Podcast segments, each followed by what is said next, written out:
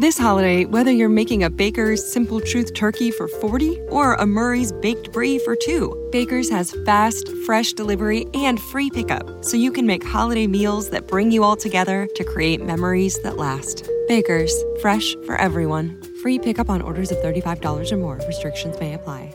Choose from a great selection of digital coupons and use them up to five times in one transaction. Check our app for details. Baker's, fresh for everyone.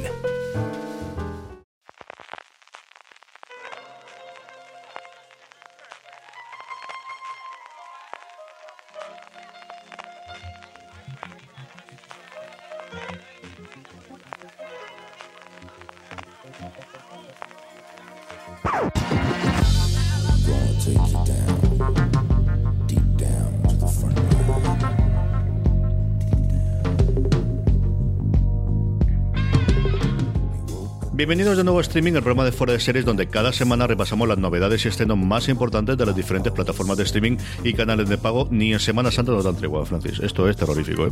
Nada, ni la lluvia ni la serie nos dan tregua esta Semana Santa. Es de madre de Dios, la que está cayendo, la que ha caído de agua y la de estrenos que vienen. Sí que la semana pasada estaba la cosa muy flojita de cara a estas vacaciones de Semana Santa, pero la vuelta nos van a hacer eh, vuelta al trabajo completa. Sí, señor, un montón, pero un montón de cosas, especialmente cadenas de cable. También HBO que tendremos bastantes cosas. Iremos con todo ello eh, a lo largo del programa, como iremos con nuestro Power Rankings, con las series más vistas por nuestra querida audiencia durante toda la semana. Terminaremos, como siempre, con las preguntas de los oyentes. Pero como es norma de la casa, antes de que vayamos con el repaso, eh, plataforma a plataforma, canal a canal, cadena a cadena, empezamos con las noticias. Y la primera es una noticia propia, una noticia que nos hace muy felices. Y es que ya lo tenemos todo preparado para esta misma semana tener nuestro cuarto fuera de series live, nuestro cuarto FDS Live, que se celebrará este 25 de abril, Francis. 25 de abril a las 7 de la tarde en Espacio Fundación Telefónica.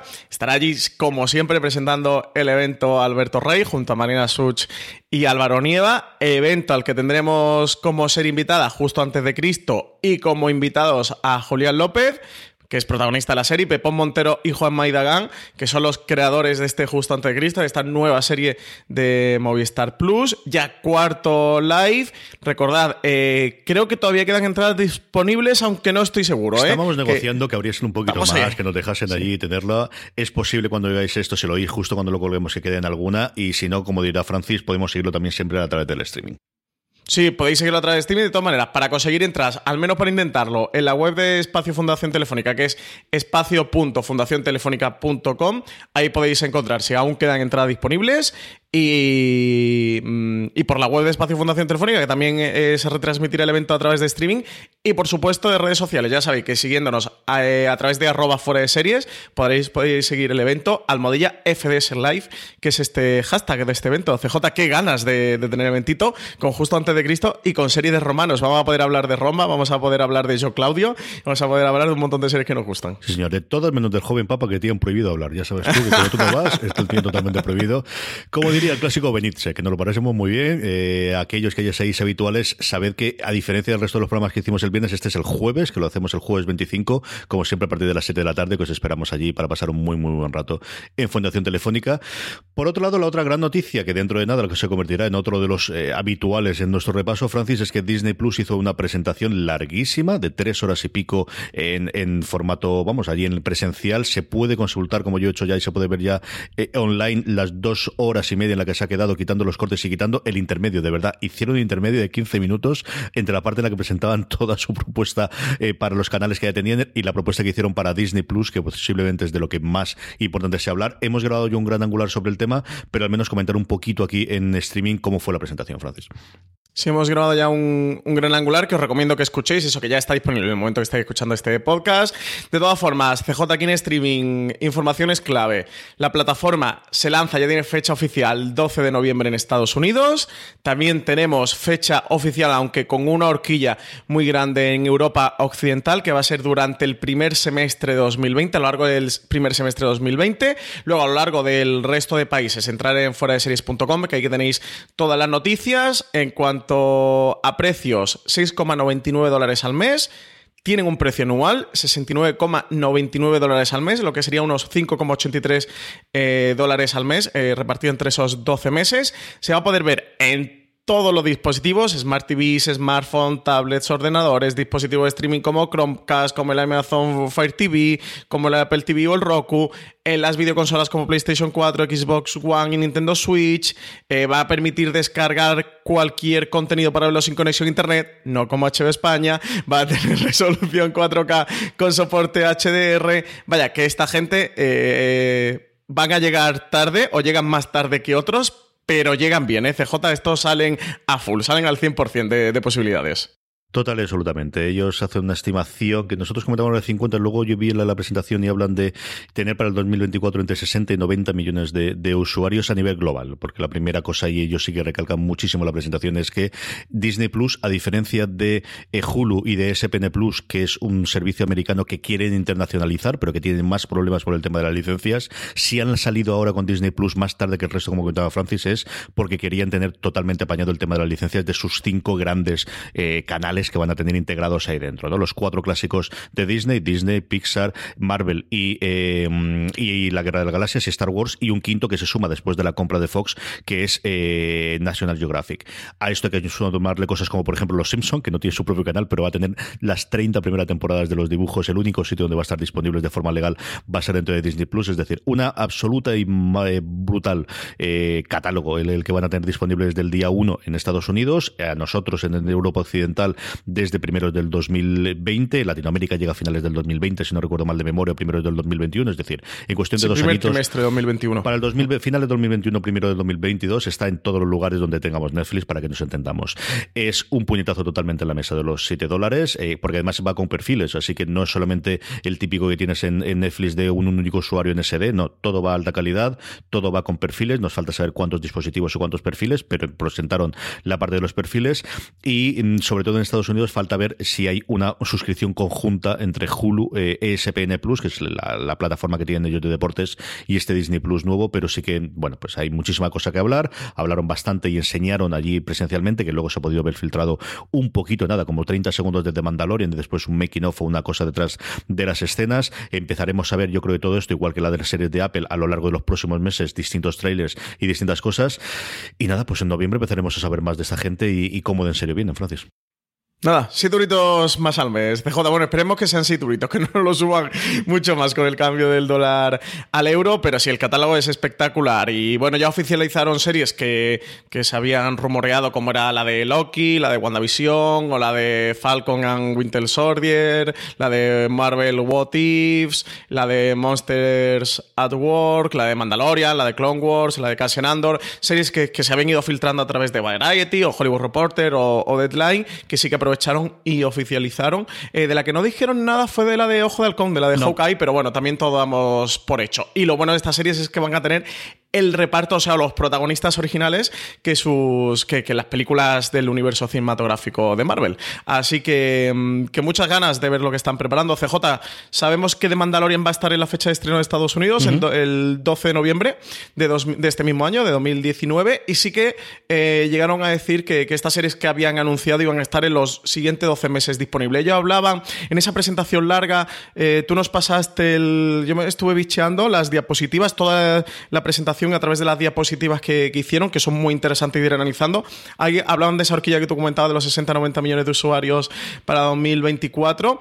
Eh, había otras horquillas que eran en cuanto a producto, en cuanto a catálogos, y que hablaban de 25, más de 25 episodios el primer año. durante este mm, salida de finales de 2019. 25 series te eh, refieres, 25 cosas de producción propia que añadir Exactamente, mm. exactamente, finales de 2020. Así que, a ver qué tal, a ver qué tal este Disney Plus. Desde luego yo le tengo muchas ganas. Nos queda la gran duda que no llegan a comprender, y yo sé que preguntar los, los, los, periodistas americanos, pero hasta día de hoy que yo sepa hay respuesta, que es cómo van a emitirlo. Si va a ser el modelo Netflix de todo de golpe, si va a ser un modelo más HBO de eh, episodio semanal, o si van a adoptar el modelo que tuvo Hulu, por ejemplo, con el cuento de la criada, de dos, tres episodios, lo que ellos consideren que es necesario para que te enganches a la serie y posteriormente uno de la semana. Y eso es una de las incógnitas, de las poquitas. De verdad que la presentación fue apabullante y un montón de cifras y un montón de personas, ¿eh? O sea, porque veías pasar allí, evidentemente Bogaigar iba a estar, pero es que están todos los grandes jefes de los estudios. Es que a Kevin Feige le dio paso después a, a, eh, Kennedy y, y, antes venía el nuevo que no recuerdo ahora, que es el jefe de Pixar después de la salida de Lasseter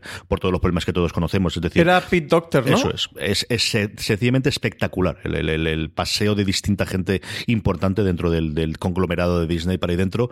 A falta de ABC, que es la única que no comentó absolutamente nada de cómo va a quedar la cadena en abierto que tiene en Estados Unidos eh, mm, todavía propiedad Disney, que es ABC, que es quizás el patito feo que se ha quedado con estas cosas. Hombre, una de las, grandes. De Marvel Agents of Shield a la serie de Loki. Total y absolutamente, ¿no? Pero al final le queda pues una cadena que, que no acaba de encojar, que tiene el tema de las comedias, pero se le ha ido los últimos grandes, claro, y, en la que ha habido una fuga de talento espectacular, porque se ha ido los dos grandes pilares que tenían, por un lado en el drama, Sonda Rhimes, y por otro lado en comedia, eh, Barris, que no recuerdo el nombre, que es el, creador de Blackies y de cosas similares, eh, se les ha ido los dos a Netflix, y que es una, una cadena que al final, bueno, pues sigue moviendo muchísima gente, sigue moviendo unas audiencias, como en cables complicado, pero que se queda un poquito en tierra de nadie. Es un momento de muchísima, igual que ocurre en España, ¿no? De las cadenas en abierto, saber qué van a ser de mayores. Fox quizás es la que la tiene más claro de, como no tenemos estudio, tenemos que apostar por noticias y tenemos que apostar por eh, realities y por deporte en vivo, pero el resto, una NBC, una CBS y una ABC, que, quedan a día de hoy a, saber qué es lo que ocurre. Lo que pasa es que como no son las cool y no son las que molan, pues quizás hablamos un poquito menos de ellas, pero también es apasionante saber cómo alguien que ha sido el monopolio mm, total y absoluto de los últimos 50 o 60 años en Estados Unidos, que han prácticamente impreso dinero como ellos han querido y ahora se queda en contra de esta situación de no son los que molan, tampoco son los que mueven dinero y son lo último en lo que piensan sus grandes conglomerados. Pero bueno, iremos comentando además porque ahora vienen los upfronts en cuestión de, de uno o dos meses y a ver qué es lo que presentan interesante para los próximos años. Sí, nada, nada, nos queda un mesecito, ¿no? Para los upfronts, nos queda ya poquito a poquito. Eh, antes de cerrar este tema de Disney Plus, eh, todos los oyentes de streaming que estéis interesados en este servicio bajo demanda, que sepáis que ya han dado de alta una web en España que es preview.disneyplus.com barra es y ya podéis poner vuestro email para en el momento que tengan cualquier comunicación oficial que decir de oye que ya estamos aquí, que llegamos en un mes o que llegamos en X tiempo, eh, os, avisan por email. Así que nada, yo por supuesto CJ he puesto ya mi email de fuera de series, pero eh, si cualquiera que quiera estar informado, que entre ahí en la, en la web, que ya se puede registrar. Vamos ya con nuestro repaso a los canales, cadenas y plataformas. Empezamos con Amazon Prime Video. Francis Fleabag, su segunda temporada llega por fin. Esta es una de las cosas que quería todo el mundo en la redacción. Tenemos absolutos y totales fanáticos en la redacción de Fuera de Series sobre Fleabag. Llega la segunda temporada el 17 de mayo varias semanas después de finalizar su misión en Reino Unido, donde la crítica y los espectadores están valorando de forma muy positiva cada uno de los episodios. La serie regresa dos años y medio después para darle cierre a la historia personal y emocional del personaje de Fleabag, con seis episodios más, el mismo reparto y la incorporación de nuevos actores, entre los que destacan Andrew Scott como el sacerdote, un personaje que va a estar presente durante toda la temporada, y Fiona Shaw, que ya hemos podido ver en Killing Eve, otra serie de Phoebe Waller-Bridge, y Christine Scott Thomas esta segunda temporada retoma a los personajes en una cena familiar, un año después de donde los dejamos, una situación perfecta para poner a los espectadores al día de lo que ha ocurrido durante ese periodo de tiempo, en qué punto están ahora y recordarnos cuáles son las dinámicas entre los personajes. Una de las personas más interesantes de, a nivel de creación a día de hoy, Philip Waller-Bridge. Ahora dentro de nada hablaremos de ello cuando hablemos de Killing Eve y, como os decía, muchísimas ganas de ver esta segunda temporada de Fleabag. Vamos con HBO España, Francis. Lo primero que tenemos es el gran estreno de esta semana, su miniserie Gentleman Jack, que llega el 23 de abril. Creada por Sally Wainwright, creadora de Happy Valley, esta coproducción entre HBO y BBC, que nos llega también a través de HBO España, estrena su primer episodio el próximo 23 de abril. Es una miniserie de época de ocho episodios que se centra en la vida y obra de Anne Lister, una viajera y terrateniente que regresa a su casa familiar de Halifax en 1832 después de años realizando viajes exóticos sin compañía masculina. Lister desafió todas las convenciones sociales de lo que se esperaba que hiciera o cómo luciera una mujer de su época, haciéndose cargo del negocio familiar y decidiendo no casarse con ningún hombre. Ann Lister es considerada una de las primeras lesbianas modernas y estaba decidida a casarse con una mujer. La historia está construida a partir de sus diarios, en los que escribía los apartados más personales usando un código que fue descifrado décadas después. Por otro lado, aprovechó HBO el estreno de la nueva temporada de Juego de Tronos, de la que vamos a hablar dentro de nada, para estrenar el tráiler, el primer tráiler que tenemos de la segunda temporada de su gran apuesta para este verano, que es eh, Big Little Lies. Big Little Lies, que regresa el próximo 10 de junio a HBO España con nuevas entregas, a pesar de haberse planteado inicialmente como una miniserie, eh, sus protagonistas continuarán esta historia y tendrán que hacer frente a las consecuencias de la primera temporada, final de la primera temporada CJ, que voy a omitir porque son spoilers muy gordos. Así que, aunque la sinopsis lo cuentan oyentes de streaming, por si no habéis visto Big Little Lies. Eso es una cosa general, Francis, que al final nuestra audiencia, cuando la manda, vosotros no sabéis lo criminales que son las cadenas a la hora de hacer. Es decir, para ellas se estrenan la, la temporada porque no la has visto. aquí te contamos todo lo que ocurre a partir de aquí sin ningún tipo de problema, siempre.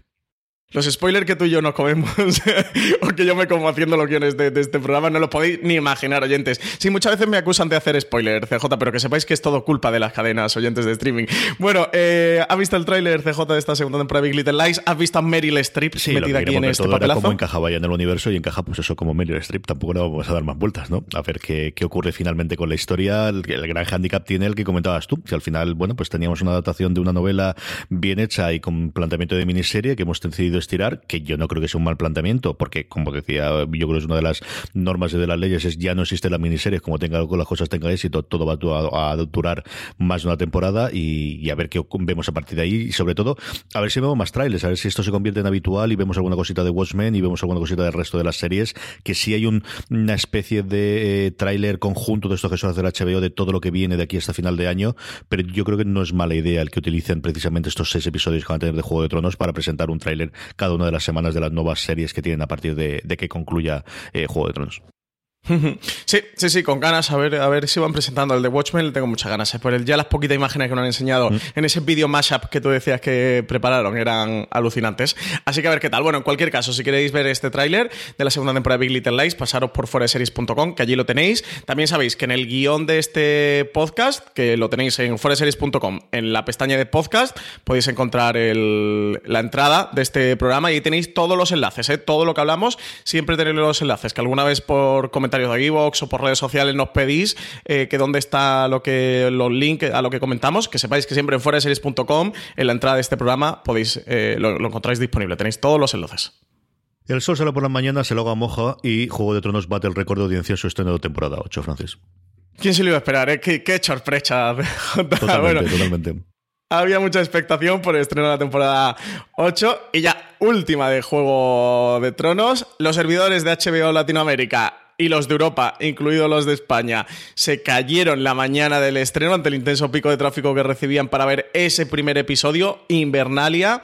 Y pues esperaba que la audiencia en Estados Unidos del episodio fuera las más altas de la, de la historia de la serie. Así que sí, así ha sido. Se confirma. Más de 17 millones de espectadores vieron el domingo por la noche el regreso de Juego de Tronos. Es un nuevo récord para la serie, superando en cerca de un millón de espectadores la audiencia del estreno de la séptima temporada y mejorando también los casi 17 eh, millones que This holiday, whether you're making a Baker's Simple Truth turkey for 40 or a Murray's Baked Brie for 2, Baker's has fast, fresh delivery and free pickup, so you can make holiday meals that bring you all together to create memories that last. Baker's, fresh for everyone. Free pickup on orders of $35 or more. Restrictions may apply.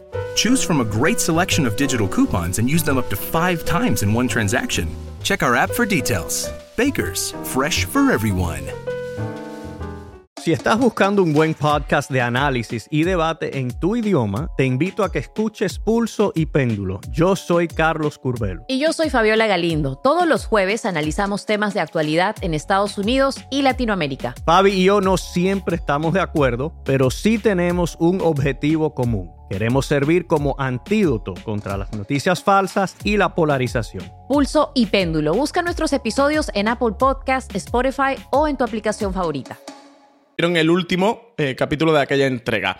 Eh, lo más interesante eh, es comprobar el reparto de esos espectadores entre la emisión lineal y en, streaming. Según la propia HBO, la actividad en sus apps HBO Go y HBO Now fue la más alta registrada en su historia y de hecho algo más de 5 millones de personas vieron el episodio en streaming o en alguna de las dos repeticiones que hizo el canal de manera consecutiva. La emisión en directo fue seguida por 11,8 millones de espectadores, algo un poquito inferior a los datos del final de la temporada 7. Bueno, que la gente se pasa, la diferencia entre HBO Go y HBO Now, HBO Now es como el que tenemos nosotros en España, te suscribes independientemente, mientras que el HBO Go tienes que estar suscrito a, la plataforma HBO, mejor dicho, a través de, una suscripción de cable, la tradicional que han tenido los americanos.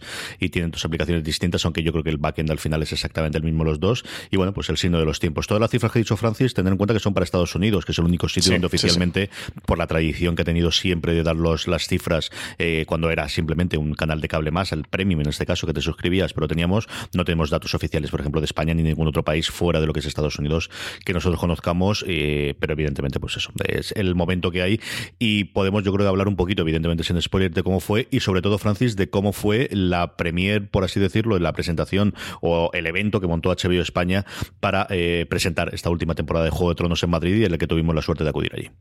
Sí, estuvimos ahí en el Sarao eh, para ver casi en comunión. Era como una misa, CJ, aquello.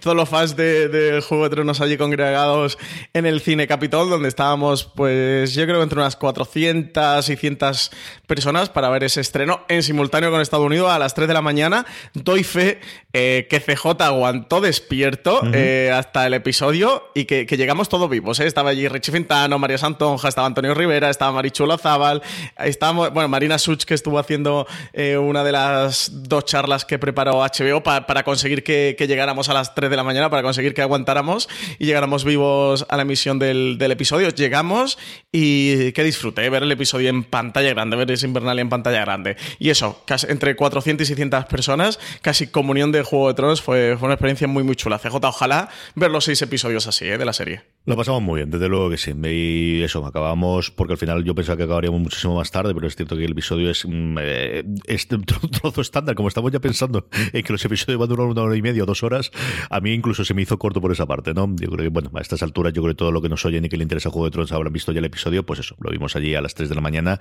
Eh, hicimos también un escape room que había montado la gente allí de, HBO, que salimos. Francis no está muy convencido de la forma que salimos. El escape flojito. El escape room flojito, ¿eh? flojito. la resolución muy depurada no estaba. No, es que sea un experto en escape room, ¿eh? pero tres o cuatro sí que me he hecho. Y flojito, el escape flojito, muy mejorable. Pero bueno, la ambientación era bonita. Era, era el salón del. De del, Dragón. Sí, exactamente, Rocaragón, donde prepara la táctica, donde tiene el tablero, ese mapa de Poniente donde está preparando la, la guerra contra, contra Cersei Lannister. Eh, la ambientación era bonita, pero sí, el escape estaba hecho de aquella manera. Pero bueno, lo pasamos bien, lo pasamos bien. Lo pasamos muy bien. El sueño de los siguientes días fue otra cosa, pero bueno, lo pasamos muy bien. Sí, sí, lo pasamos bien. Hablando de HBO España, vamos a hacer un repaso rapidito a las dos estrenos que tuvo la semana pasada. Por un lado, Killing Eve ha vuelto, hemos visto ya dos episodios. Francis, ¿qué te está pareciendo?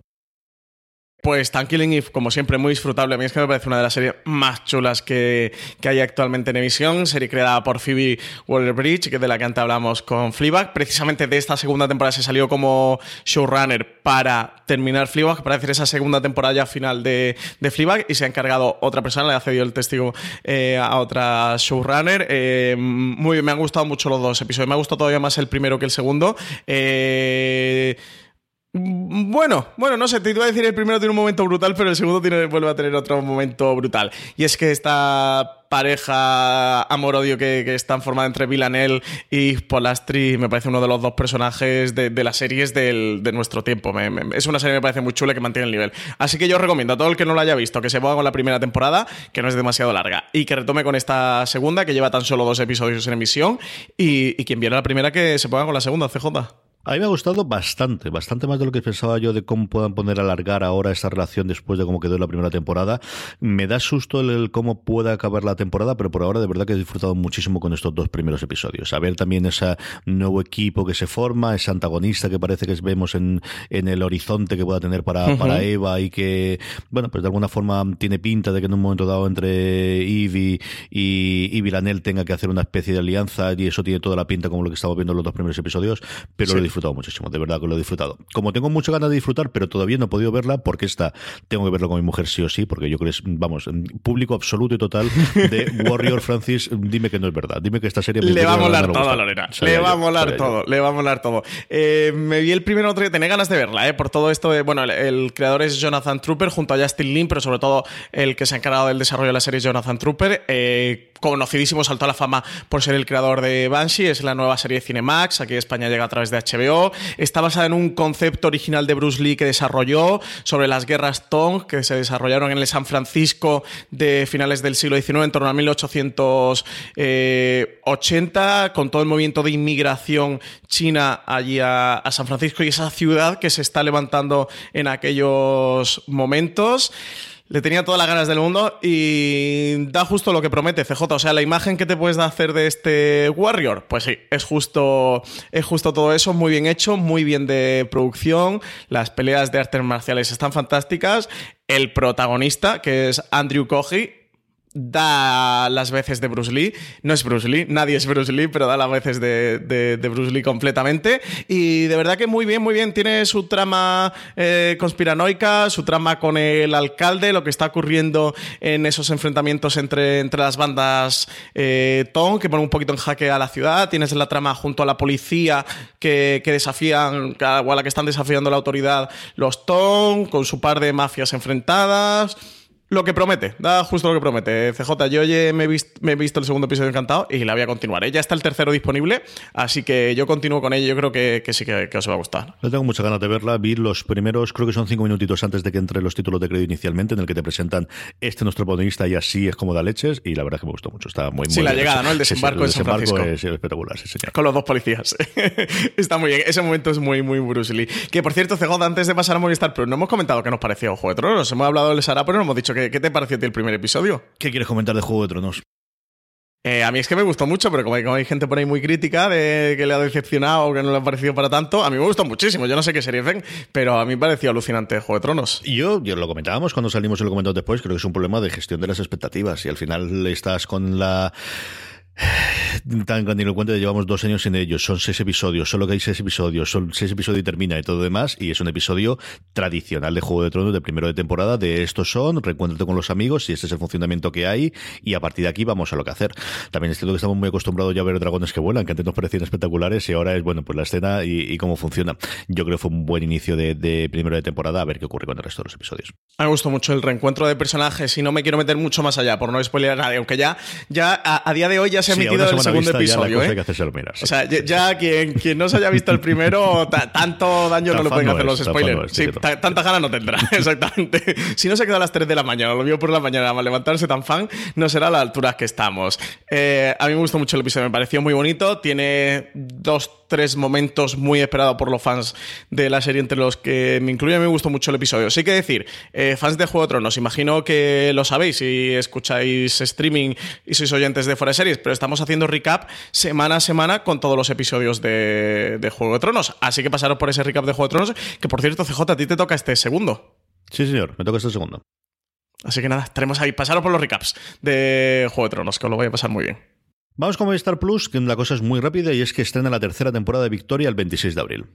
En el año 1848, los cimientos de la vieja Europa se tambalean por la ola revolucionaria que se propaga por todo el continente.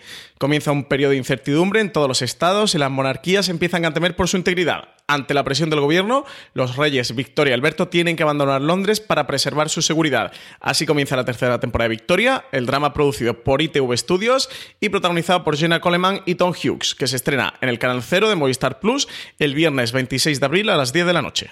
Sí, señor, y que mientras no vuelve de Crown es la que de alguna forma ocupa nuestro lugar de, reinados británicos y nuestro corazoncito. Y eh, conozco bastante, bastante gente que la ve, gente que veía en su momento Don Abbey y que, como digo, son aficionados a The Crown, como es este que os habla. Netflix, Francis, lo primero que tenemos es la segunda temporada de Hagan el Protector el 26 de abril y ese mismo 26 de abril nos llega Chambers. La serie, protagonizada por Uma Thurman, eh, sigue la historia de una joven salvada por un trasplante de corazón que se obsesiona con los misterios que hay alrededor de la muerte de la joven durante que le salvó la vida. Cuanto más se acerca a la verdad, más empieza a asumir actitudes de la joven fallecida, algunas de ellas muy siniestras. Uma Thurman interpreta a Nancy, la madre de la donante, que siente una conexión con la protagonista y establece una complicada relación con ella, con la que descubre que su hija no está tan muerta como pensaba. Una serie desde luego intrigante, ¿eh, CJ? Sí, además con Uma Thurman que al final, pues eso, antes, hace cinco años hubiese sido la gran noticia de la semana y ahora, pues eso, la dejamos aquí en medio y es uno de los estrenos de Netflix. Sí que ha caído esta mujer, ¿eh? También, ¿eh? Sí, En la conversación. Que, Madre Dios. Desde Lo que tú dices, ¿eh? que una serie como esta, como Chambers, protagonizada por Uma Thurman, esté sonando tan poquito como está sonando. De hecho, eh, ha llegado aquí, yo no lo sé tú, pero yo cuando la metimos en el guion, la teníamos en el calendario de redacción y era como, ah, ostras, esta era la serie de Uma Thurman y resulta que se estrena la semana que viene. O sea, cero ruido, ¿eh? Aunque ya sabes que últimamente Netflix, y esto lo hemos comentado varias veces, hay series que decide que es mejor promocionarlas a posteriori, que vamos a ver qué tal funcionan. Ah, confiamos muchísimo en la posibilidad que tenemos nosotros de mostrarla en la home y poner una imagen de Uma Thurman. Puede hacer, yo creo que mucha gente clique y al menos vea el primer episodio, eh, clique o le dé con el dedito, tampoco nos engañemos, es decir, que estamos como estamos a estas alturas, pero que vea el primer episodio y a partir de ahí pueda venir toda la proyección eh, posteriori. Ya lo hemos visto con varias series que realmente el push de publicidad eh, de Netflix se hace a posteriori una vez que ya se ha presentado la serie y aquí no me extrañaría que esto ocurriese o simplemente que muera el sueño de los justos y desaparezca, que también podría ser. Pero esta yo creo que sí que hay que mirar a verla en torno al 30. Haremos la tontería de siempre del 26 de abril de Cinos entre relación que aparece a todos en, en la recomendado de Netflix cuando entramos allí el viernes y a partir de ahí veremos a ver qué, qué ocurre con esta serie. Nuevo ritual de Fuera Series, ¿eh? hay que comentarnos todos los viernes que no aparece destacado en la home. Pero, es que es importante, porque al final, si el algoritmo es el algoritmo, pero si alguien te está diciendo esta es la que hay que promocionar, pues esta es la que hay que promocionar y, lo vemos clarísimo. Y uno de los casos, por ejemplo, yo recuerdo cuando empezamos a hacer esto fue porque os quise preguntar, ¿os está saliendo a todos de Umbrella Academy? Recuerdo que ese día todo el mundo le aparecía y Netflix ha aprovechado, como ya siendo, eh, está siendo habitual en los últimos trimestres, la presentación de resultados trimestrales que está obligada por ley a hacer ante sus accionistas, para dar algún pequeño dato, lo hizo última vez con Elite, lo hizo alguna vez, la, última vez con alguna de sus series, y aquí comentó cómo The Umbrella Academy ha tenido 45 millones de visionados según Netflix. Netflix lleva ya un par de reuniones con sus accionistas revelando cuáles son sus producciones originales más vistas en el cuatrimestre del que se presentaban resultados, pero parece que no se va a quedar ahí. Eh, según afirmaba Ted Sarandos, que es el jefe de contenido de Netflix, comentó que iban a desvelar informes granulares más específicos, primero a sus productores y después a sus miembros y por supuesto a la prensa con el tiempo y que serían más transparentes sobre cuánta gente está viendo Netflix alrededor del mundo.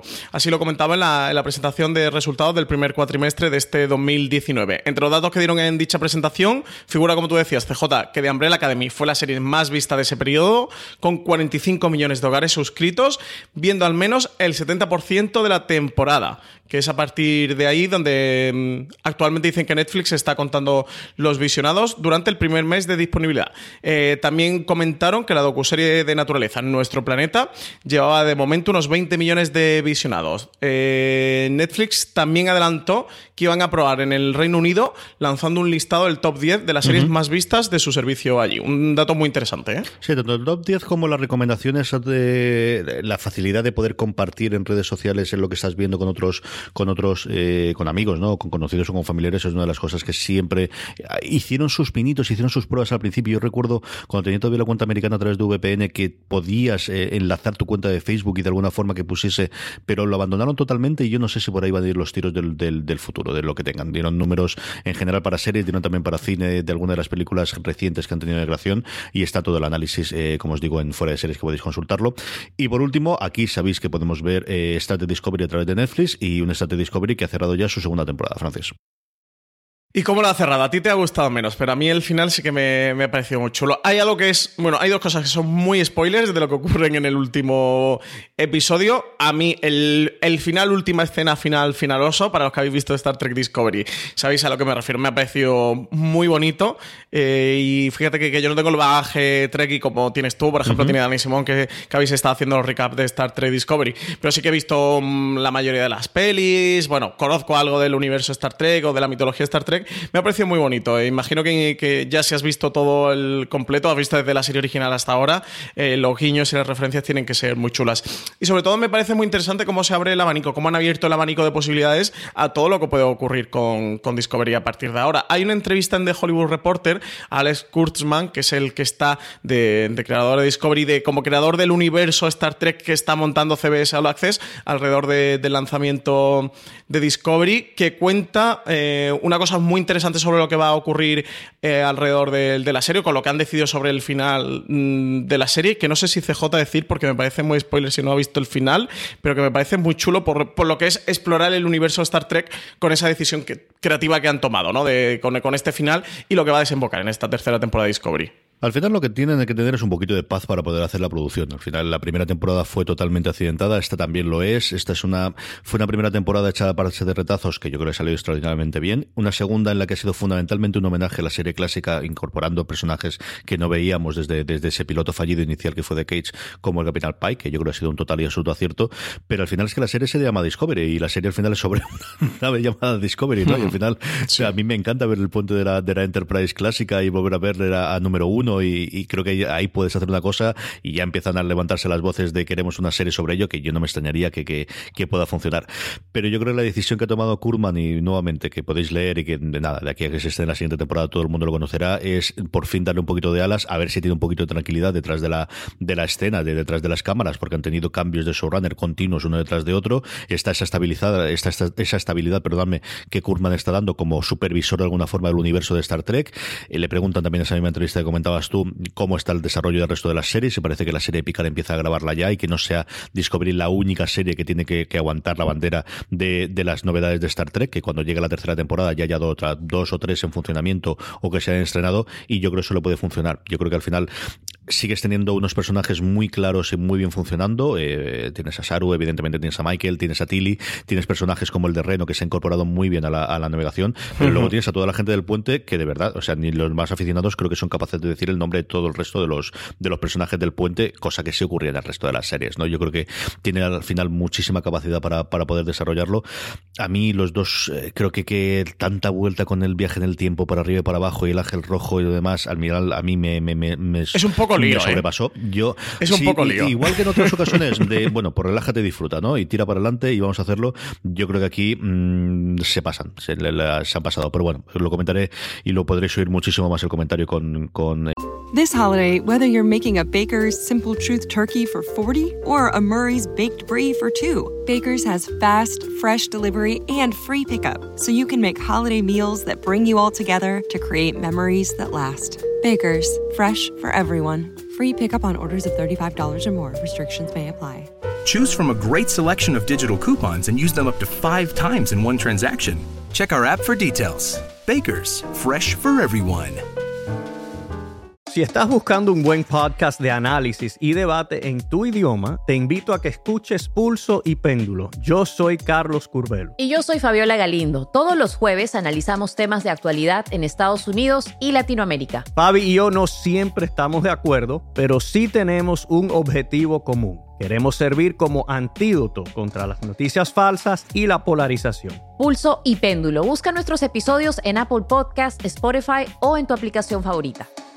Eh, con Dani cuando grabemos el review global de la temporada y podemos hablar con ella con, todos los spoilers del mundo francés. Sí, ha montado un poco lío. Con toda esa trama a mí me pasó igual. Con la resolución, bueno, hay una última escena donde ya con Michael mm, resuelven como esto es lo que ha ocurrido, donde te construye un poco las piezas del puzzle, donde el personaje le encaja todo. Que María y yo tuvimos dos momentos de parar de qué está pasando, intentarlo todo tal y decir, Mm, pues esto no nos cuadra, ¿eh? estamos aquí pensando y estamos hablando y esto no nos cuadra, un poco lío, así que es un poco lío. En torno al Kurtzman que tú comentabas, hay una cosa que él decía muy interesante, fans de Star Abrir las orejas, porque lo que decía era que, mm, su intención era que, durante todo el año hubiera una serie de Star Trek en emisión, que sí que hubiera un, al menos un tiempo prudencial de descanso entre una y otra, que entiendo pues que será entre un mes y dos meses o algo así, eh, pero que hubiera siempre una, en emisión, ¿no? Entonces que acabe Discovery y empiece otra y se vayan sucediendo durante todo el año y, siempre tener, bueno, pues lo hemos comentado hace J tú y yo aquí como rumor varias veces en streaming, pero bueno, aquí ya era Kotsuman diciéndolo oficialmente de queremos que siempre haya una. Y luego, como tú ya has atrevido a hablar de lo, de, lo de que se van al, al futuro, se van 950 años eh, después de la trama actual, por lo cual eh, sí que he comentado Kurtzman que habían estado como muy encadenados al canon, que era algo que él ya había sufrido en las películas de Star Trek, en esta trilogía que empezó a montar con JJ Abrams, que en Star Trek Discovery se habían vuelto a encontrar con el mismo problema. Yo creo que durante la segunda temporada se han entregado totalmente al, al fandom y hacer muchos guiños y muchos homenajes, pero que sí que le apetecía ellos construir su propia historia y no tener ataduras, poder juguetear, ¿no? Poder estar un poquito más libres para explorar sus propias aventuras sin, sin tener que estar con el canon todo el día, ahí, ¿no? Un poco con el libro, con la Biblia encima de la mesa de a ver qué dice esto y si lo podemos hacer o no lo podemos hacer. Así que me, me parece que, le da muchas posibilidades. Y luego en torno a la sección 31 y a la Enterprise, pues también se abren dos posibilidades bastante chulas. Por ahí tenemos la serie de Michelle Yeoh, que sabemos que, que va a ir en torno a la sección 31, y veremos a ver qué pasa con la Enterprise, si nos dan una serie o no. Que Kurtzman está encantado, ¿eh? está loco. en la entrevista saca tres veces el tema, está loco porque haga una serie Enterprise. A mí no me saliría absolutamente nada sin saber detrás cómo ha quedado Anson Mount, pero yo creo que Pike es un personaje que, que siempre había quedado ahí perdido en, el universo de Star Trek, como además porque el actor tristemente falleció muy poquito después de interpretar al personaje y, nunca se había tratado y yo creo que este le ha dado un empaque absoluto y total. A ver qué ocurre con ello. Con el futuro, pero seguro que lo hablaremos. Vamos con Sky, Francis. Sky estrena su cuarta temporada y quizás es la serie más conocida y más vista en España. Gomorra llega en exclusiva a la cuarta temporada el 23 de abril a Sky. Eh, los cuatro primeros episodios de la cuarta temporada de Gomorra llegan este martes 23 de abril. Sale ya con cuatro episodios, eh, una de sus producciones originales más esperadas. Estos 12 nuevos episodios, que tras los primeros cuatro se estrenarán dos episodios más cada martes. Dan mucho protagonismo a Geni, Salvatore Espósito, el único superviviente de la dinastía Sabastano, un personaje que se ha despojado innumerables capas en su propio proceso de transformación, pasando de malcriado hijo de don Pietro a jefe de familia, marido y padre. En la nueva temporada se encuentra en su mejor momento, precisamente por el bien de Azzurra y del pequeño Pietro. Con una familia a la que proteger, siente la necesidad de un gran cambio en su vida, comprometiéndose a hacer negocios legítimos lejos del mundo en el que creció.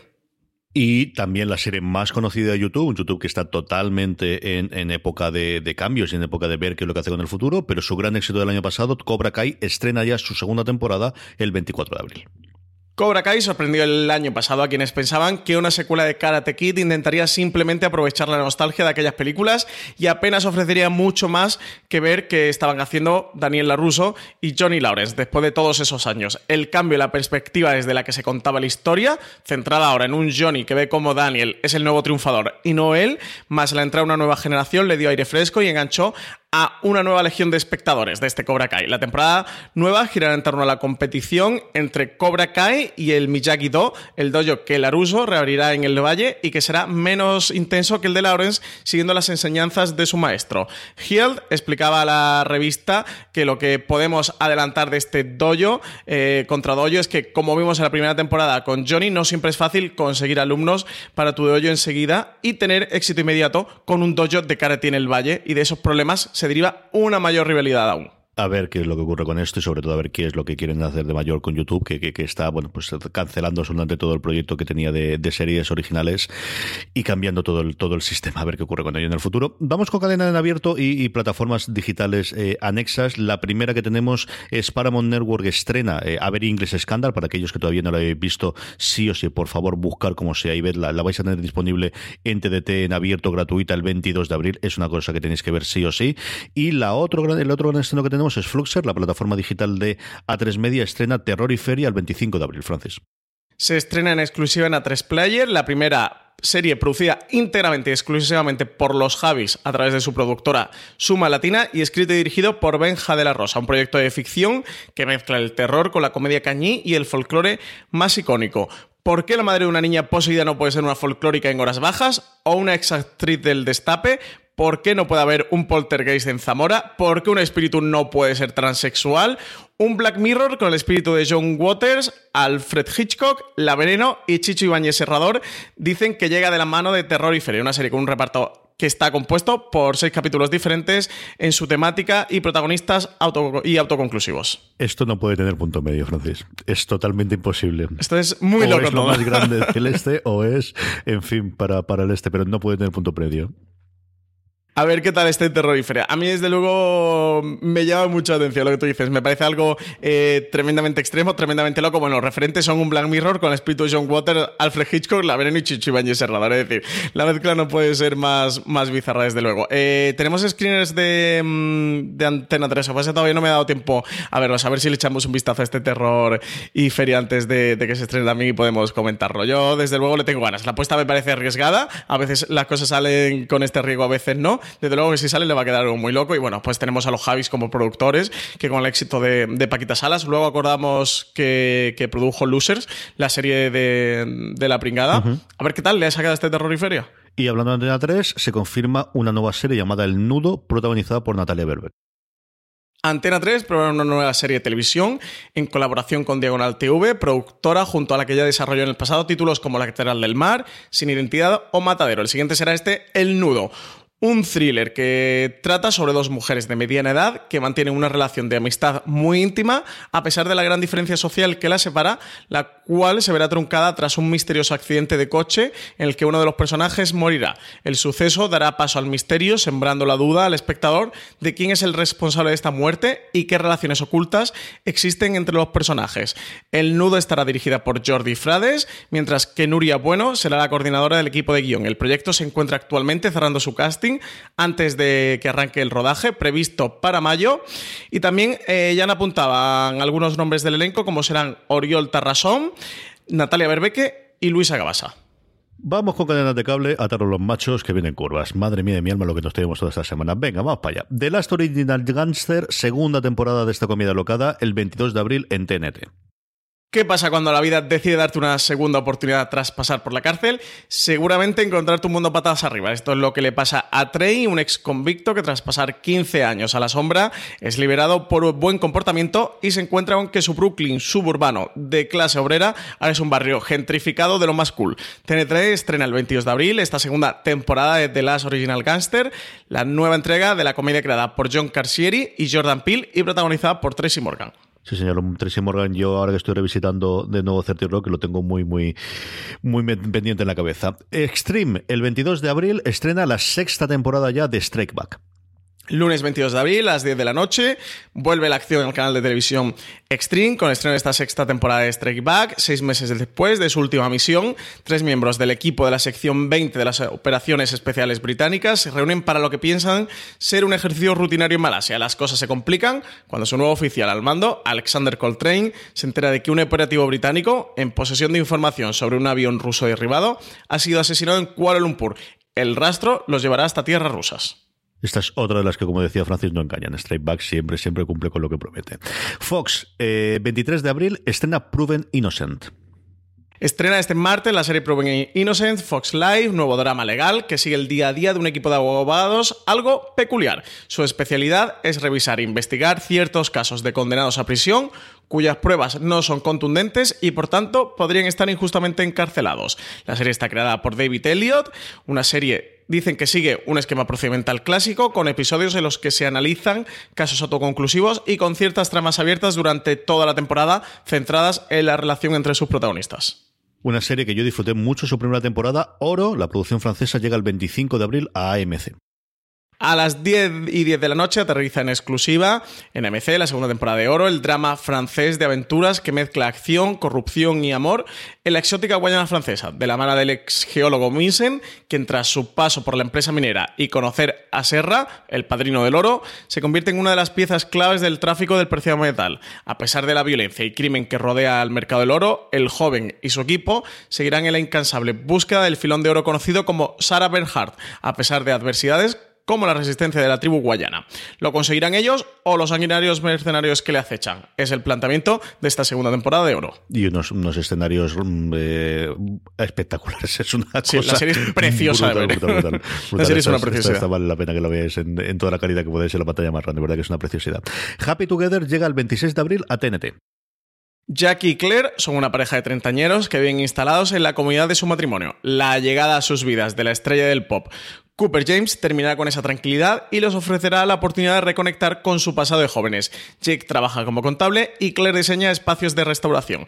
Pasan sus noches en el sofá viendo series y buscando un momento para hacer cosas tan emocionantes como cambiar el mensaje de su buzón de voz.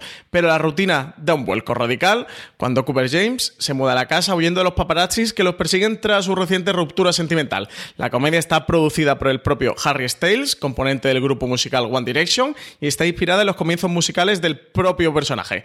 TNT estrena esta serie con doble episodio a partir del viernes 26 de abril a las 10 de la noche y los capítulos estarán disponibles en el servicio de vídeo bajo demanda de los operadores a partir de su fecha de emisión. Y cerramos con Sundance TV. 27 mm, de abril llega la segunda temporada de Jack Iris aclamada serie australiana que adapta las novelas de Peter Temple y que está protagonizada por Guy Pearce. Jack Iris fue soldado y abogado criminalista hasta que un día su vida se desgarró y empezó a tener problemas con el alcohol. En su intento de salir adelante, alternando trabajos de investigador privado y cobrador de deudas, Jack se topará en esta temporada con instituciones educativas corruptas dirigidas a estudiantes internacionales desesperados por obtener una educación occidental. El aparente suicidio de uno de los jóvenes hará que Jack se involucre en el asunto y arriesgue su vida para descubrir la verdad. Antes lo comentaba, como todo está en cambio en Estados Unidos en las cadenas en abierto, Fox eh, se ha quedado sin estudio eh, el que hay, porque se lo han vendido eh, a, Disney, así que la cadena Fox como tal en Estados Unidos no tiene, y lo que está haciendo es empezar a cancelar a diestro y siniestro distintas series que tenía. Una de ellas, quizás la más conocida, la que más seguían algunos de nuestros oyentes y lectores, es The Gifted, que se ha quedado cancelada después de su segunda temporada, Francis. Pues sí, la serie ambientada en el universo de mutantes de X-Men que Marvel tenía la cadena Fox ha sido cancelada tras dos temporadas. Sus audiencias habían caído hasta un 0,59, la demo entre 18 y 49 años, y menos de 2 millones de espectadores en total, por lo que ya pendía sobre ella la espada de la cancelación, aunque no hubiera complicaciones empresariales de por medio, como es toda esta fusión que se ha provocado entre, entre Fox y Disney. Así que nada, nos quedamos sin The Gifted. CJ, yo es una serie que me gusta mucho, pero que he ido siguiendo de una manera muy regular, que, nunca he terminado de llevar el día a día. De hecho, esta segunda vi el primer episodio y, ahí se me quedó eh, aislada. Creo que la recuperaré ya, la despediré con, con cariño y con honores, porque The Gifted de verdad me pareció una serie bastante interesante. Y por último, teníamos la duda, y de verdad que nos sorprendía muchísimo que nadie se hubiese quedado con la nueva recreación de Jordan Peele de La Dimensión Desconocida, de The Twilight Zone, y se confirmó esta semana pasada que será aquí Sci-Fi España el que nos traiga los seis episodios que por ahora consta esta nueva temporada de The Twilight Zone. Peele y Simon Kimber recrean la versión original de este clásico de la ciencia ficción y adaptan la carga de conciencia social y las inquietudes que siempre interesaron a Rod Sterling y al público de, hacia el público del siglo XXI. En forma de antología, cada episodio de los 10 que forman la temporada explorará la condición humana y pondrá el foco sobre la cultura actual. Jordan Peele, tal como hacía Sterling en la serie original, será quien nos introduzca en la dimensión desconocida en cada episodio. Contarán con actores como John Cho, Taisa Farmiga, James Frame o Jennifer Goodwin. Eh, la serie es original de CBS All Access y como tú decías, CJ, se va a poder ver en Safi España a partir del 14 de mayo a ver cómo, cómo funcionan estos seis episodios. Las críticas americanas no han sido especialmente halagüeñas. Ellos han visto los cuatro primeros episodios solamente, pero no han sido, ya os digo yo, los, los mejores del mundo. A ver cuando. cuando a Valen sí que le ha gustado, ¿eh? Yo estuve hablando con Valen y sí que le, le parecía bastante interesante. Estuve hablando con ella, que ya sí que había podido ver alguna cosita ya. De todo lo anterior, Francis, ¿qué nos quedamos de recomendación de la semana? Pues yo me voy a quedar con Gentleman Jack, esta serie de HBO España creada por Sally Wainwright. La historia me parece de lo más interesante.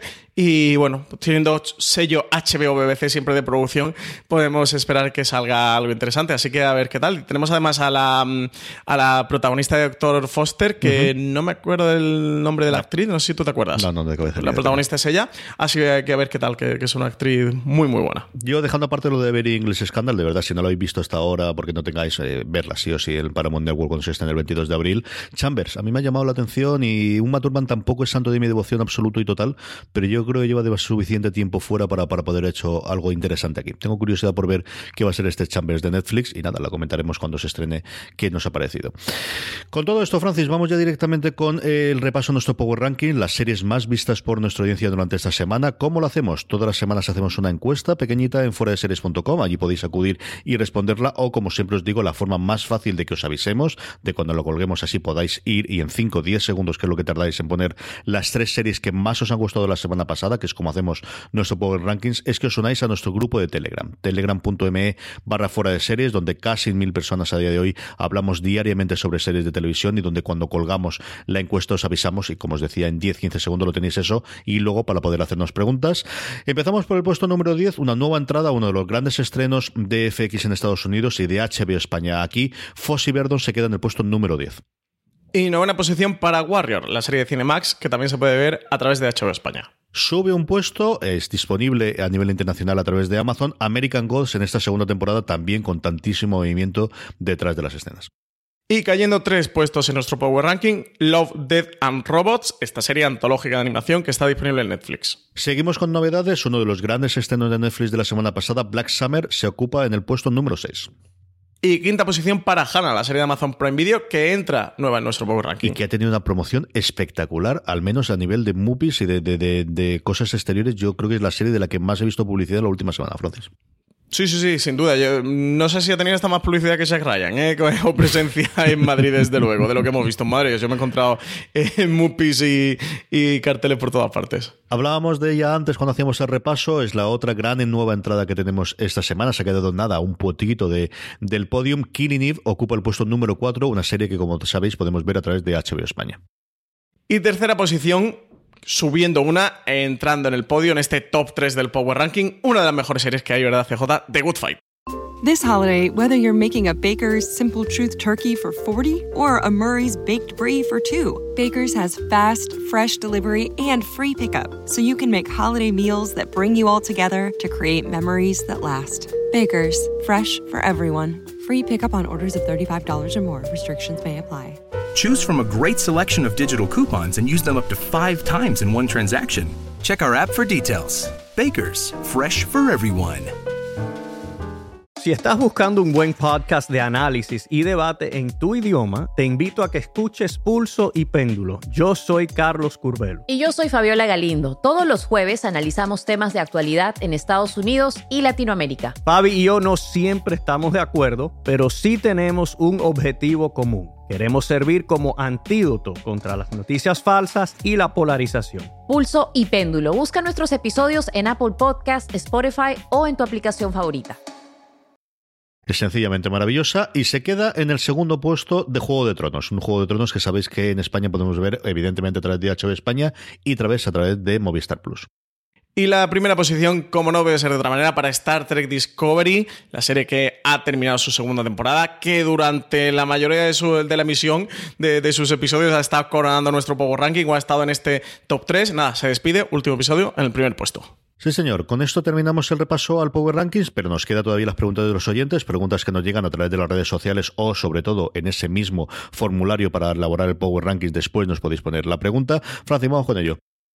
Tenemos eh, Noel Manzanera López. Primera pregunta, que, que, no es una pregunta, es un comentario, pero es muy bonito. CJ que nos dice que seguida así, que siempre nos alegráis los días. Pues muchas gracias. Nada, muchas gracias. En ello muchas estamos, gracias, en ello estamos. Más preguntas. Jordi González, esta sí que tampoco es pregunta. Además dice, esto no es una pregunta, es una reflexión. dice que si creemos que los anuncios en cuanto a contenido de Disney Plus se hicieron a nivel mundial o estadounidense. Dice que se refiere a, por ejemplo, que los Simpsons quizás sea algo que solo tengan allí. Eh, que quizá debería haber empezado, dice, diciendo la típica frase de esto no una pregunta, una reflexión. Así que nada, muchas gracias, Jordi. No, absolutamente todo lo que tienen en el catálogo que presenten va a ser a nivel global. O sea, ellos diferencian clarísimamente lo que es Estados Unidos e internacional y de lo que es global y parte de lo que comentaba en la próxima pre pre presentación de por qué iba a tardar más tiempo en estar en otros sitios, aparte de la, de la infraestructura, era porque venciesen todos los derechos que en su momento habían vendido que tenían alquilados, realmente más que vendidos, a terceros y cuando eso venciese lo recuperasen y entonces es cuando se lanzasen. Absolutamente todo. Puede que haya alguna cosa concreta de catálogo, puede que haya algo por el estilo, pero absolutamente todo, todo, todo, todo lo que ellos comentaban era si sale, sale con todo lo que tenemos detrás cuando salga Disney Plus. Sí, no, la presentación es a nivel mundial. De hecho, sí que comentaron que estos periodos de salida en los diferentes países y estas horquillas que dieron precisamente es por recuperar los derechos de, sus series de derechos de emisión que tienen en otros países, por irlos recuperando, dar tiempo que vayan caducando contratos o puedan negociar esos contratos, imagino que para cancelarlos, etcétera, etcétera. Así que sí, eh, la presentación es a nivel mundial y entiendo que los Simpsons pues solo estarán en Disney Plus. Aquí habrá que ver el caso de España con Neus, ¿no? Que, que sigue teniendo, uh -huh. que, que va emitiendo nuevas temporadas y tal, pues no sé cómo está los derechos por ahí. Pero en todo eso es lo que van a estar trabajando en los próximos meses, en lo que llevan ya al menos uno o dos años trabajando. Es la consecuencia de que en Netflix se acabaran las series de Marvel, este universo de Marflix con la que podían mantener esos personajes, pero no le daban para hacer series nuevas y bueno, al final han ido cancelando y, han ido muriendo las series de televisión. Es forma de, dentro de esto, de, esta estrategia o de esta parte de recuperar todas las licencias que yo habían ido externalizando o cediendo o vendiendo a terceros. Pensad que la decisión no es que la hayan tomado ahora vamos a hacerlo a partir de ahora, no, la decisión está tomada como mínimo desde hace dos años que se haya, que sepamos nosotros públicamente, lo cual quiere decir internamente, hay un momento grandísimo de transición que es cuando hubo la caída de suscriptores de SPN y Disney empezó a entender que que del futuro suyo el streaming, que fue en el 2015. Entonces, eh, llevan sabiendo esto desde hace muchísimo tiempo, con lo cual, o bien no han renovado los contratos en los últimos años, o cuando han renovado los contratos, han hecho algo similar a lo que hizo en su momento HBO con Canal Plus, que es, si nosotros desembarcamos, tenemos los derechos de aquí. Ya veremos si en exclusividad o no exclusividad, pero nosotros podremos tener estos episodios. Entonces, cuando desembarquen, tienen el mismo catálogo que nos presentaron el otro día a nivel mundial. Habrá que ver el tema del doblaje, habrá que ver el tema de los subtítulos, esa es la segunda parte que nosotros desconocemos, aunque Disney tradicionalmente siempre ha doblado todo, incluso a nivel de imagen, ¿no? Que cuando sale un letrero o sale algo en las películas, suele estar doblado al español cuando lo ves las películas aquí, pero que, que nos llega todo el catálogo segurísimo, eso total y absolutamente seguro. Más José Francisco. Bernat Triviño eh, nos pregunta también en torno a Disney Plus. Decía que ya está aquí, que en un año llega a llegar a Europa. Si creemos que el contenido presentado, que obviamente por catálogo propio es espectacular, pero muy familiar, puede traer a un público más adulto. Hombre, yo creo que tienen peso. Es decir, aquí el asunto es dónde queda el hueco para series más adultas, entendamos aquellas que tengan más violencia, tengan más sexo o tengan eh, tema más, más, más adultos. Y ese ellos mismos tienen la respuesta que es Hulu. O sea, el que quieren orientar para que tenga ese tipo de series, las que ya hay cosas como el cuento de la criada y sobre todo ahora que van a tener FX dentro de, de su eh, propia plataforma y va a ser de una de las cosas que va a nutrir eh, constantemente Hulu, es, es Hulu, como os decía. Hulu falta ver cómo pueden hacer la parte de la internacionalización pero, pero toda la parte adulta va ahí y yo creo que la idea suya es poder hacer, como os decía antes, un conjunto, un bundle que dicen los americanos o, una oferta conjunta en el que vengan eh, tanto de Disney Plus como Hulu y puedas suscribirte a los dos. Ese es el lugar donde van a tenerlos. El resto, lo que tendremos es pues el tipo de series que tienen eh, Marvel, que es lo que los americanos llaman PG-13, aunque luego aquí nos queda yo creo que bastante, bastante para críos, o, el clásico de Disney o el clásico de Pixar. Ese es el tipo de contenido que vamos a tener ahí.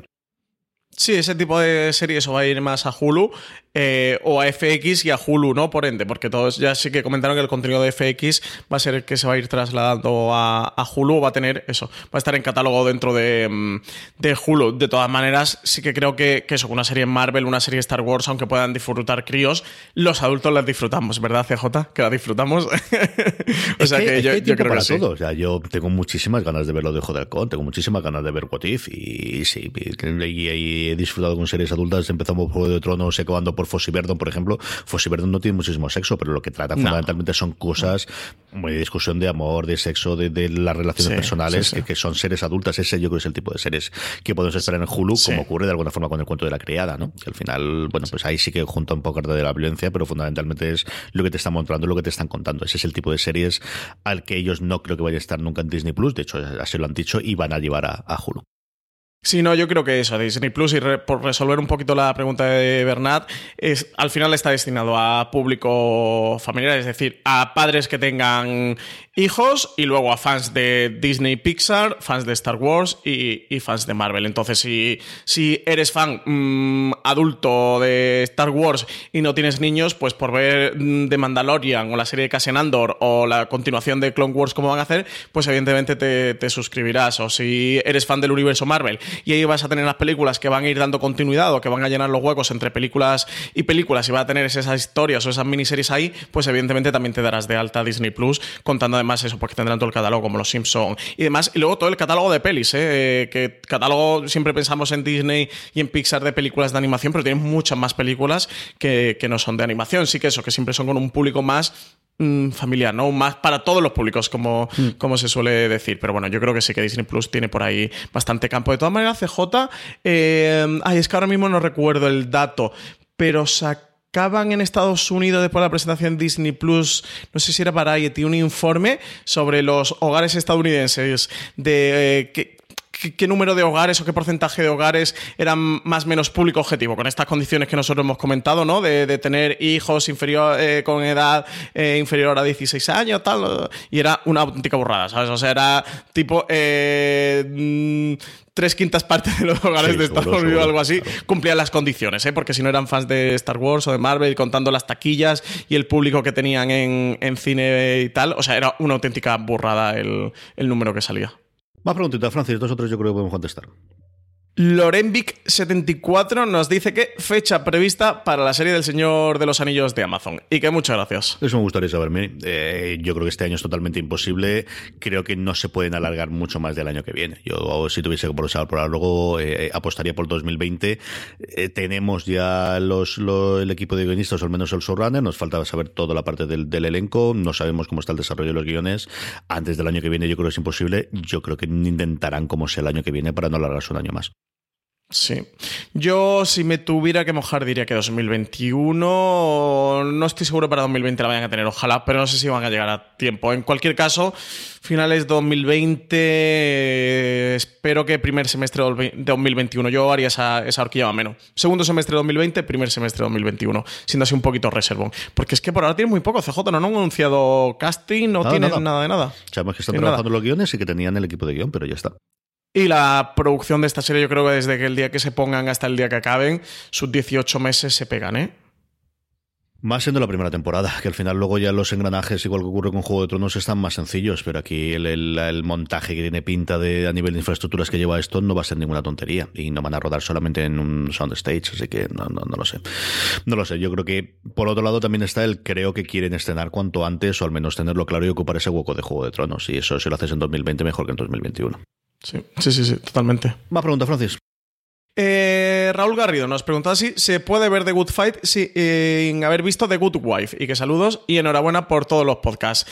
Y eh, al hilo, Antonio Torres también decía: Buenas chicos, me gustaría ponerme con The Good Fight después de escucharos hablar de lo buena que es. Y no sé si debería ver antes The Good Wife o puedo empezar directamente con The Good Fight. Gracias, como siempre, soy geniales. Dice: Por cierto, CJ, de momento, de Shin muy bien seguirá mejorando. Ya verás tú cómo sigue mejorando.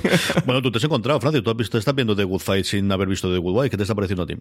Sí, eso te iba a decir por, por, alusiones totales, porque yo he empezado, y además ya no solo estoy viendo The Good Fight sin haber visto The Good Wife, es que he empezado directamente por la tercera temporada de Good Fight sin haber visto las dos primeras de The Good Fight, aunque prometo recuperarlas. ¿eh? Eh, yo he empezado directamente la tercera temporada de Good Fight porque mm, María Santonja, que no había visto, había visto, bueno, The Good Wife creo que tampoco la ha visto.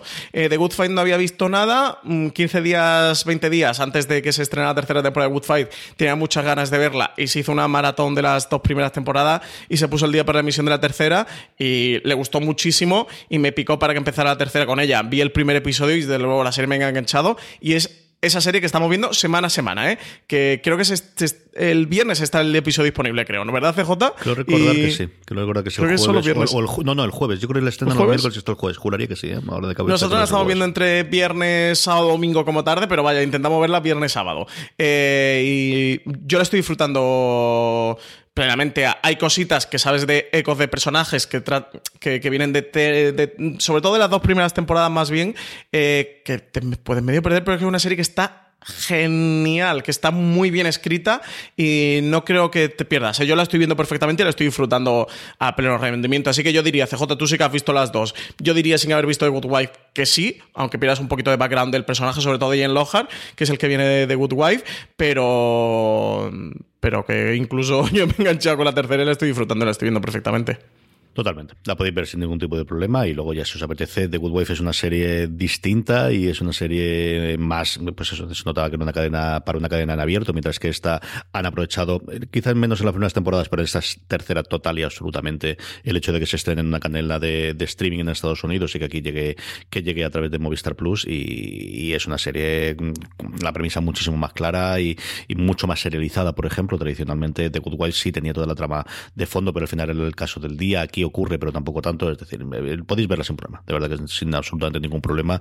Y os vais a perder mucho, por ejemplo, mucho menos, por ejemplo, de lo que te puedes perder viendo Discovery sin haber visto nada de Star Trek previamente. Que, sí que juegan, sobre todo la segunda temporada, con mucha referencia a la serie clásica, aunque luego puedes leerlo en recaps o puedes leerlo en cualquier otro lado. Yo, eh, de verdad, invitaros a que leáis de, de Good Fight porque es una, es una de esas series que está en forma. O sea, hay momentos en los que una serie está en un estado de gracia y no pueden hacer absolutamente nada mal. Y eso es lo que yo creo que yo lo recuerdo verlo en su momento con Pass and Recreation.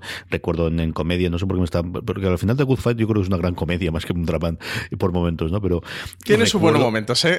recuerdo una, también un, bloque de seis o ocho episodios en su momento de, New Girl que, que, decías no puede ser, está cada episodio mejor que el anterior. Y yo creo que eso es lo que ocurre ahora con The, con The Good Fight también. una preguntita más, Francis, yo creo que no da tiempo. Ernesto, arroba auriense, nos decía que enhorabuena por los podcasts y el curro que os pegáis con la página. De 0 a 10, ¿cómo estáis de emocionados con la vuelta de Juego de Tronos? ¿Y qué serie, recordamos, cuya última temporada haya generado tanta expectación como esta? Y saludos desde Múnich. O sea que tenemos hasta oyentes en Múnich, ¿eh, CJ? muy bien.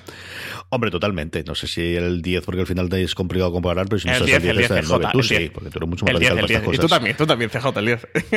que haya generado tanta expectación como esta es complicado, ¿no? Pero que, que sea por el, el, movimiento de una serie que va de menos a más y que cada vez se ve más y cada vez funciona, Breaking Bad, ¿no? Que fue también hija de su tiempo, fue la primera que tuvo ese efecto Netflix de la serie se enganchaba porque veía las temporadas anteriores y luego la veo en lineal. Nunca tuvo los números, evidentemente, que tiene Juego de Tronos, pero de impacto cultural y de todo el mundo hablar de ella y de los memes y de poder hablarse, aunque fuese hace unos años, la más reciente que yo tengo en la cabeza que haya podido funcionar eso es Breaking Bad. Sí, yo estoy contigo, CJ. Yo, eh, Breaking Bad y quizás la otra fue Perdidos un poquito antes, pero las dos últimas series creo que han llegado con esa expectación de, que, se congreguen los espectadores, que, se esperen despiertos de madrugada para ver la emisión en simultáneo del último episodio. Quizás eso con Perdidos y Breaking Bad no durante toda la temporada, pero sí para el último episodio. Recuerdo aquella emisión que hizo Canal 4 de, Perdidos en simultáneo, que mm, y, con Breaking Bad también lo, hizo mucha gente. Además es que Breaking Bad,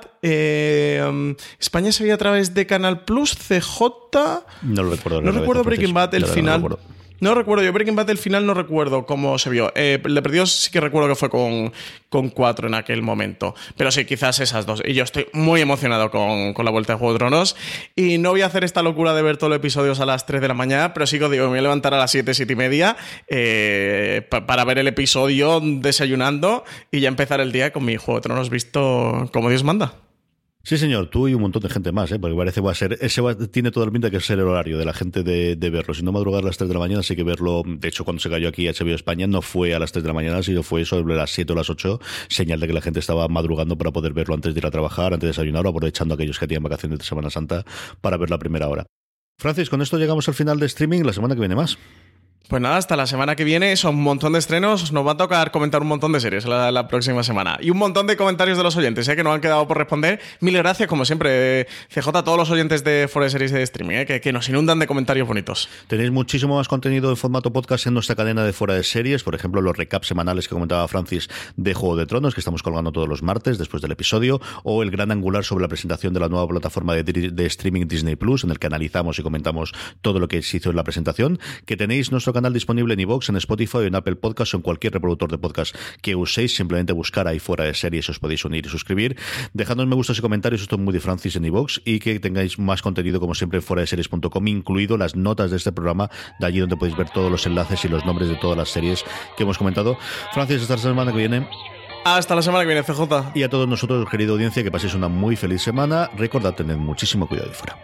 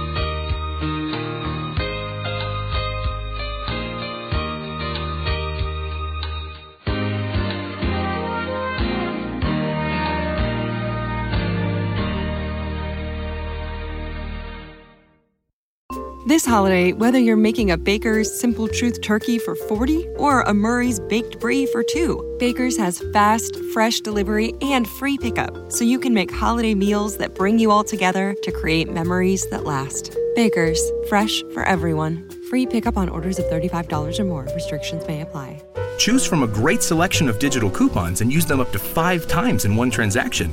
Check our app for details. Baker's, fresh for everyone.